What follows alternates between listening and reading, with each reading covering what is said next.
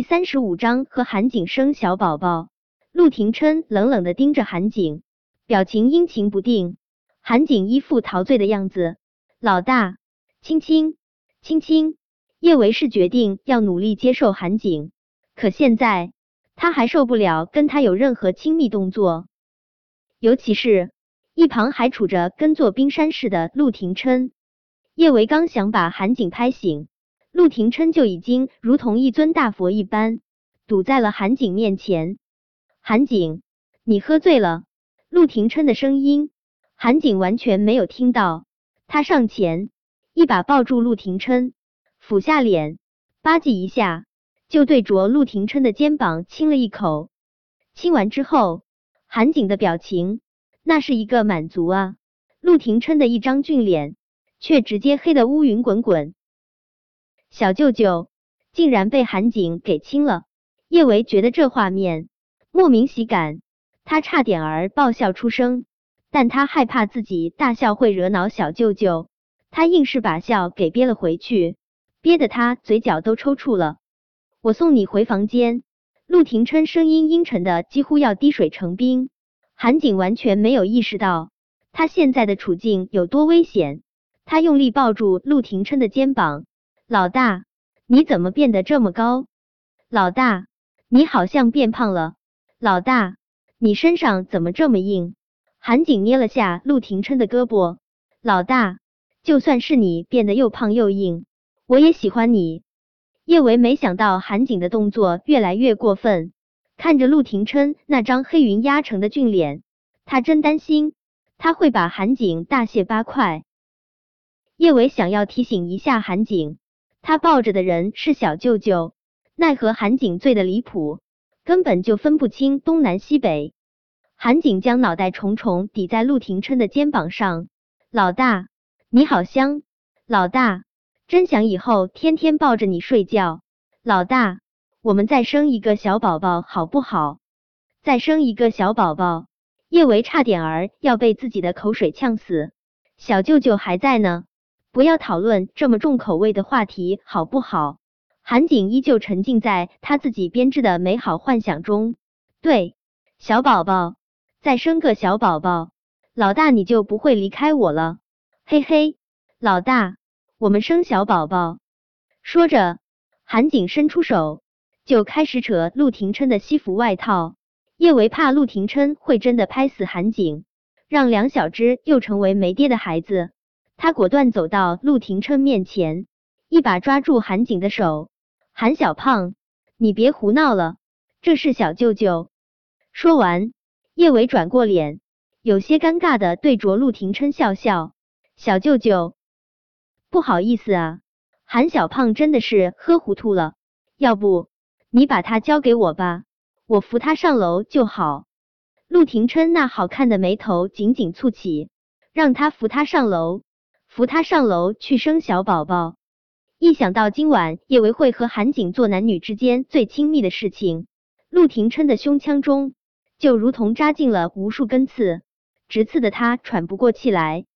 不必，陆廷琛冷冰冰开口。叶维刚想再说些什么，韩景就如同八爪鱼似的贴到了陆廷琛身上。坏人，你走开，谁都别想拆散我和老大，小舅舅。你也不可以走开，走开，别影响和我老大玩亲亲。叶维风中凌乱，韩小胖，你抱着的是小舅舅好不好？被你当成是坏人的才是你老大。韩小胖，明天早晨要是你发现你被小舅舅大卸八块，你可别怪我，是你自己作死，我可救不了你。叶维有点同情韩景。但他更怕陆廷琛。经过理智的抉择，他果断选择了不惹恼小舅舅这尊大佛。他同情的看了韩景一眼，灵动的眸中却带着明显的幸灾乐祸。好，我是坏人，我不拆散你们，你和小舅舅继续玩亲亲。叶维拿了杯水，果断冲进旁边的客房，死死锁上房门。一夜好梦，继续玩亲亲。陆廷琛的俊脸黑中带黑，他一把把韩景从身上扯下来，不想挨揍就别给我耍酒疯。陆廷琛的威胁还挺管用的，果真，韩景老老实实的站在了原地。陆廷琛看了一眼叶维房间的方向，他担心半夜韩景冲过去跟叶维生宝宝，他还是拽着韩景的领子，打算今晚好好把他看住。老大，抱抱，老大，亲亲。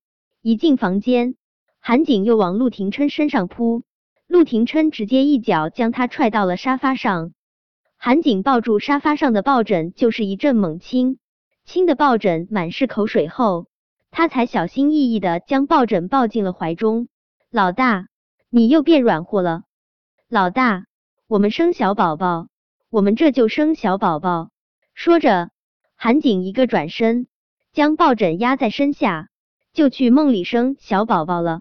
这一觉韩景睡得特别香，他真的梦到他和叶维天雷地火，生了小宝宝。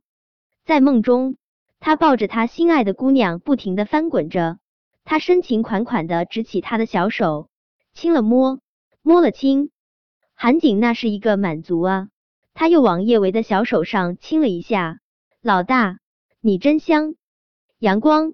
穿过窗帘洒在韩景身上，韩景美滋滋的咂巴了下嘴，他缓缓的睁开眼睛，发现他正躺在地上，他的怀中还抱着一只大脚，这是老大的脚，老的的脚什么时候变得这么大了？韩景还没有弄清楚这到底是怎么个状况，他只觉得胸口一疼，就直接被踹飞了出去，哎呦！韩景四仰八叉的倒在地上，他哀怨控诉：“老大，你好暴力！不过你就算是有暴力倾向，我也喜。”韩景的声音戛然而止，他发现躺在床上的不是他心心念念的老大，而是小舅舅。韩景的嘴巴张大的几乎能够塞进去一个鸡蛋。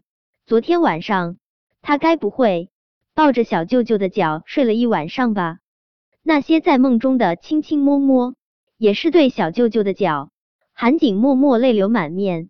叶维今天心情特别灿烂，一想到昨天晚上一脸冷漠禁欲的小舅舅被韩景又亲又摸，他就忍不住想笑。也不知道韩小胖最后有没有被小舅舅千刀万剐。叶维越想越是想笑，他哼着小曲。一路春风得意的走进办公室，刚坐下，他的手机就响了下，是一条短信，锦怡发来的。明晚十点，黄爵九千零八，陆先生有要事找你。